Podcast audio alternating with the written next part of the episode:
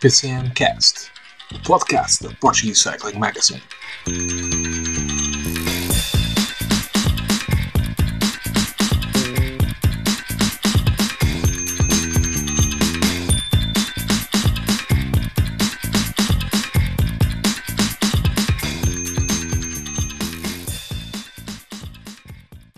Olá a todos, sejam muito bem-vindos ao PCM Cast Saída à Portuguesa, o, o podcast da Portuguese Cycling Magazine uh, para a volta a Portugal, que foi uh, batizado com esta Saída à Portuguesa já depois do, do, primeiro, do primeiro episódio, do episódio da antevisão, uh, em homenagem também àquilo que o Marvin nos explicou o que era uma, uma saída à portuguesa à séria e como não poderia deixar de ser, sempre que possível nesta volta a Portugal vamos ter o Marvin Chulan connosco. Olá Marvin, como é, que, como é que estás? Hoje ainda não foi dia de saídas à portuguesa, foi um, um, prólogo, um prólogo só para aquecer, aquecer os motores. Alguma surpresa desta, deste primeiro dia de volta a Portugal para ti? Olá, boa noite a todos. Uh, não, surpresa não, diria que até o resultado foi bastante aquilo que todos esperávamos. O Rafael Reis era o grande favorito a vencer o Pro, o Pro League, acabou mesmo por vencer. Uh, apenas uh, dar aqui nota do, de um dos grandes candidatos à camisola da juventude, o, o, o Riz da, da Trinity, que, que faz terceiro lugar, que eu penso que é um excelente registro e que se ele mantiver o nível que manteve na alta montanha nas outras, nas outras competições que tem participado, será um sério candidato a vencer esta classificação. Temos também connosco o Tiago, que já esteve no, no podcast da apresentação. Tiago, seja se muito bem-vindo. O, uh, acho que o, o Marvin resumiu uh, sucintamente o que se passou hoje. Uh, o Rafael Reis era o maior candidato e venceu sem, sem muita contestação. Foram 6 minutos e 11 segundos para fazer este prólogo de Lisboa, seguido do seu colega Maurício Moreira, que podemos dizer que foi o melhor dos homens da geral. Mas eh, se calhar, se formos olhar outros nomes, gente a entrar muito bem. O Tiago Antunes fez um, um bom contrarrelógio, foi o, o melhor uh, da geral a seguir ao, ao Maurício, também uh, o Emanuel Duarte, que vocês falaram muito na, no podcast de, de antevisão, também não se safou nada, nada mal, mas ainda assim Maurício Moreira entra com, com o pé direito, uh, só foi batido mesmo pelo seu colega de equipa e campeão nacional e campeão dos Jogos do, do Mediterrâneo de contra-relógio, Rafael Reis. Em primeiro lugar, eh, olá a todos. Uh, e, e, sim, uh, o, o, maior candidato à geral, uh, ou seja, dos, dos maiores candidatos, Maurício Moreira foi o que teve o melhor, o melhor contrarrelógio. Este, este resultado foi basicamente tirado a papel químico do, do ano passado, porque Rafael Reis e, e Maurício Moreira já tinham ficado nestas posições também o ano passado. não houve grandes surpresas neste, neste prólogo, também não se esperava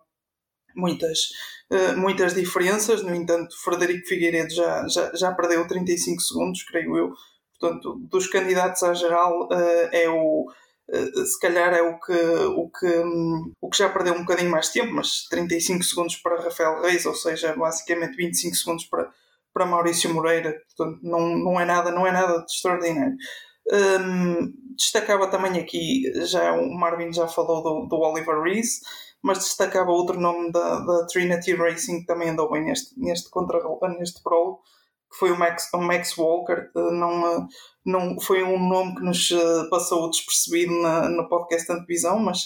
uh, ele já tinha feito bons contrarrelógios este ano, portanto uh, conseguiu fechar uh, uh, no top 10 da, da etapa. E, e, como tu referiste, os ciclistas da FAPEL, sem serem os os dois Glass Drive que, que, já, que já falamos foram os, os ciclistas em, em, maior destaque, porque um, temos Tiago Antunes em quinto lugar, Henrique Casemiro em sexto lugar, ou seja, dois bons resultados no prólogo, que, que eu não estava à espera que, que estivessem tão à frente, e depois ainda tivemos Joaquim Silva eh, mais atrás um bocadinho, mas também não, eh, a 8, 9 segundos de ambos, portanto não, não, não, é, não, não são grandes diferenças e, e o, o prólogo correu como esperado e, e não, houve, não houve assim nada de, de muito extraordinário eh, e, e, e, e, pronto, e foi basicamente isto que aconteceu e, e não, não, há, não, há, não há assim muito mais a dizer sobre este prólogo. Noutros detalhes da etapa, tivemos já um,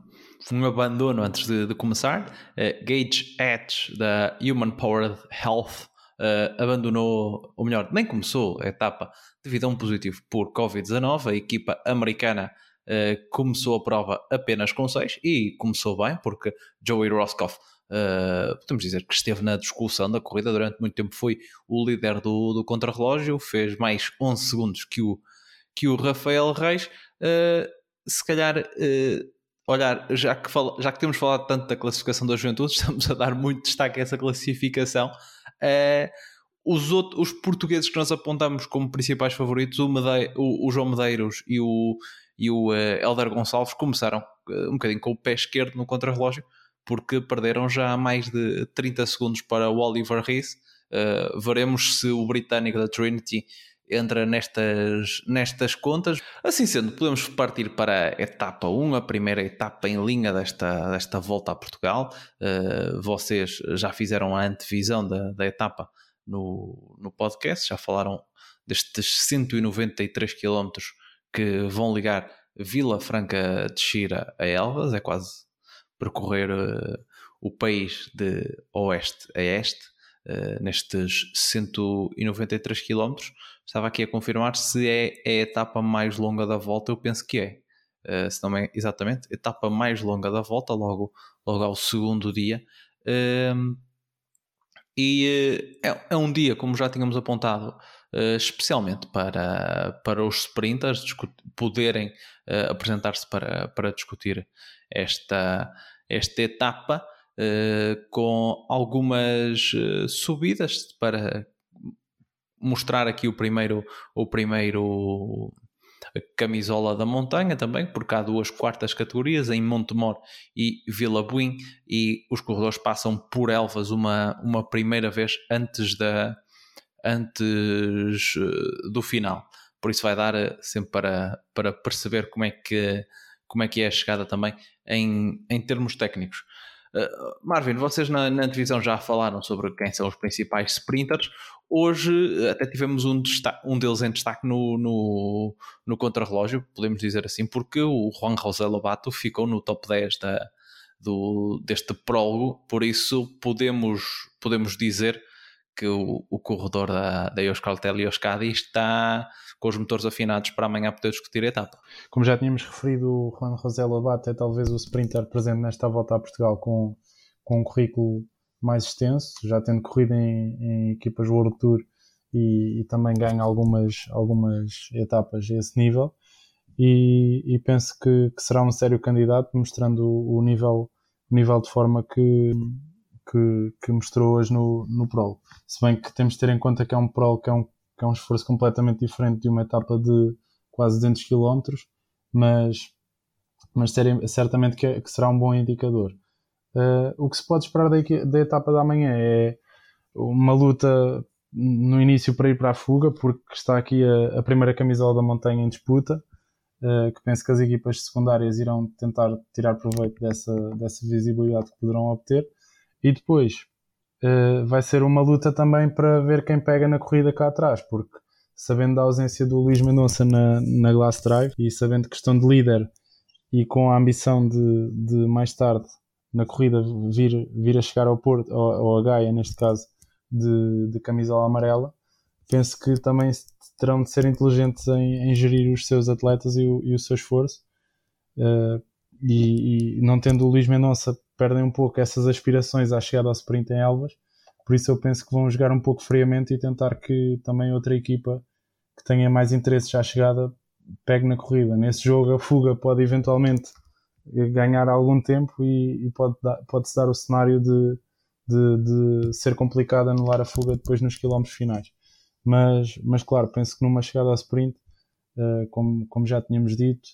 alguns nomes, o João Matias, o, o Lobato, Tiago Marvin tocou aqui num ponto, num ponto importante uh, sobre quem poderá ou não querer eh, controlar a etapa, porque são 193 km. Uh, a equipa do Camisola Amarela, como ele bem referiu, não tem o Luís Mendonça.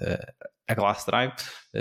por isso perde aqui também aquele que seria o seu homem para disputar este tipo de etapas. A Taver, que se tivesse Leandro Linares, talvez se assumisse aqui como candidata com, com o, o, ciclista venezuelano, mas sem ele também uh, perde a sua grande referência. Um, por isso, olhando aqui para, para os favoritos, acaba por ser mesmo o Lobato e talvez o, o Xavier Canhelas, os, os corredores que se apresentam como uh, mais fortes para esta etapa e com equipas uh, mais talhadas em torno deles. Uh, podem as, as duas equipas, a espanhola e a Java, que,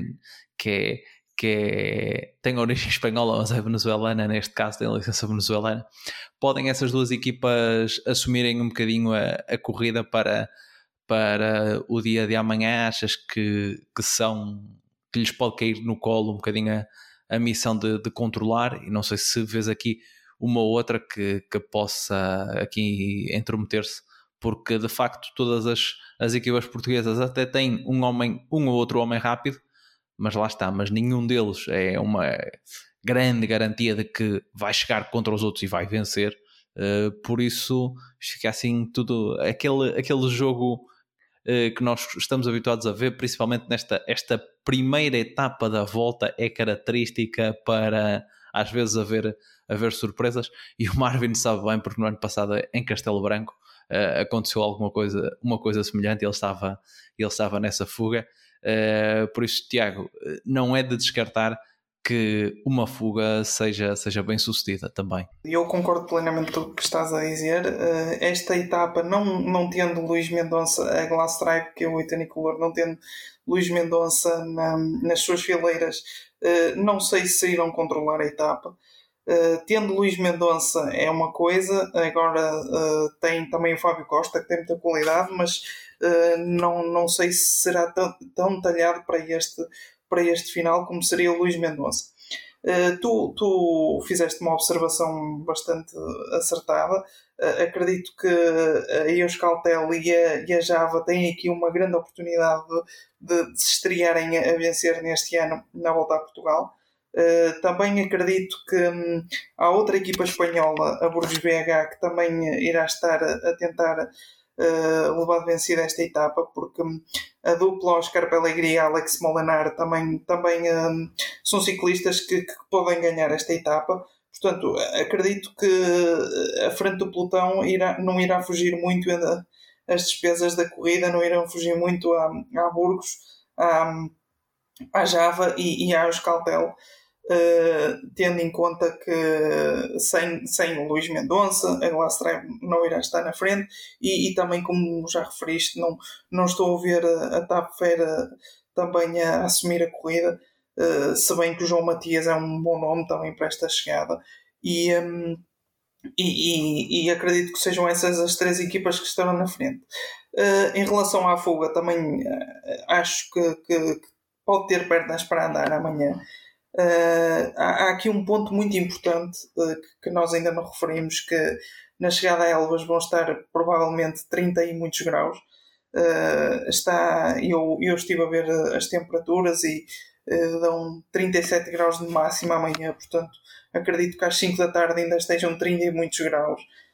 acredito que seja uma etapa que, que venha a custar muito por causa do calor e, e, e, e não é de se descurar uma, uma fuga a chegar uh, uma fuga com, uh, com homens da Human, muito provavelmente, como o ano passado em Castelo Branco, uh, e, e, e, outras equipas talhadas para fugas, como por exemplo o, o Feirense, estão-me a lembrar de, do, do Márcio Barbosa, que, que vai ser, eu continuo a acreditar que vai ser o, o, o cliente principal desta primeira etapa para, para a camisola da montanha e, e, e também acho que, que a Eletro ir para Europa também, também deve ter alguém na fuga, porque uh, segundo o que, que eu tenho lido nas, nas, uh, nas, no, nas publicações da, da, equipa nas redes sociais, a volta a Portugal é um grande objetivo para eles, portanto acredito que estarão a mostrar a camisola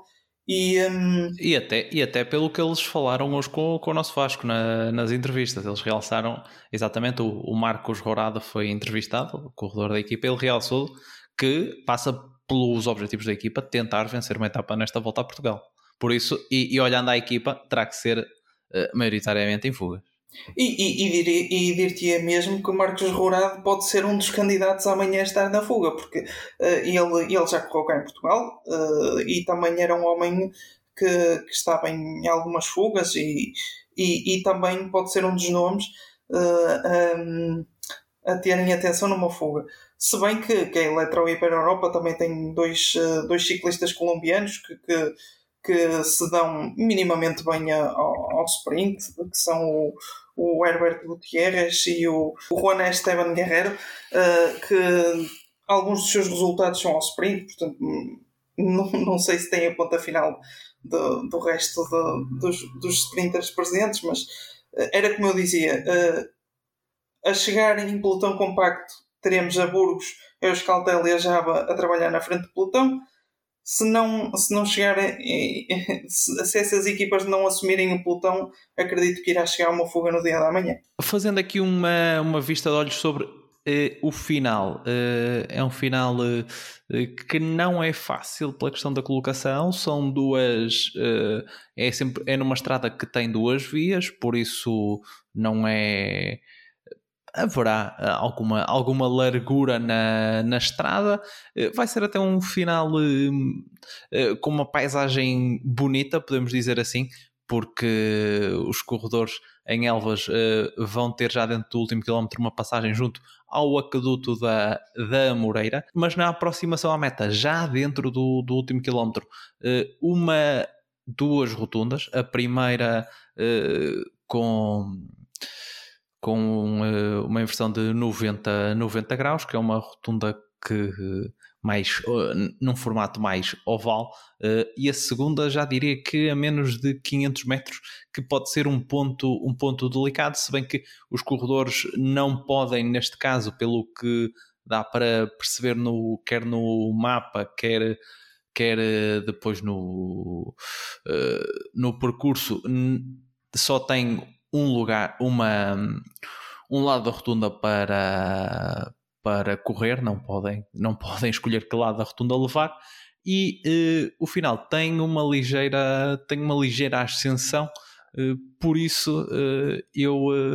reforço novamente a, a aposta que já fizemos há pouco do Lobato ser o, ser o principal favorito. Quando ele, como o Marvin falou, quando ele estava no, no World Tour e, e estava naquele seu grande nível, uh, etapas como esta, finais como esta, eram uh, o pão nosso cada dia para, para o Juan José Lobato e ele conseguia ter um, uma, obter excelentes resultados neste, neste tipo de etapas. Vamos ver se se repete amanhã e se temos uma vitória laranja da, da Euskaltel Euskadi nesta, nesta volta a Portugal. Uh, vamos nos despedindo. Obrigado, Marvin, por uh, ter estado connosco, uh, apesar de alguns problemas técnicos que ele, que ele enfrentou. obrigado, Tiago. Estamos de volta amanhã para analisar esta, esta etapa.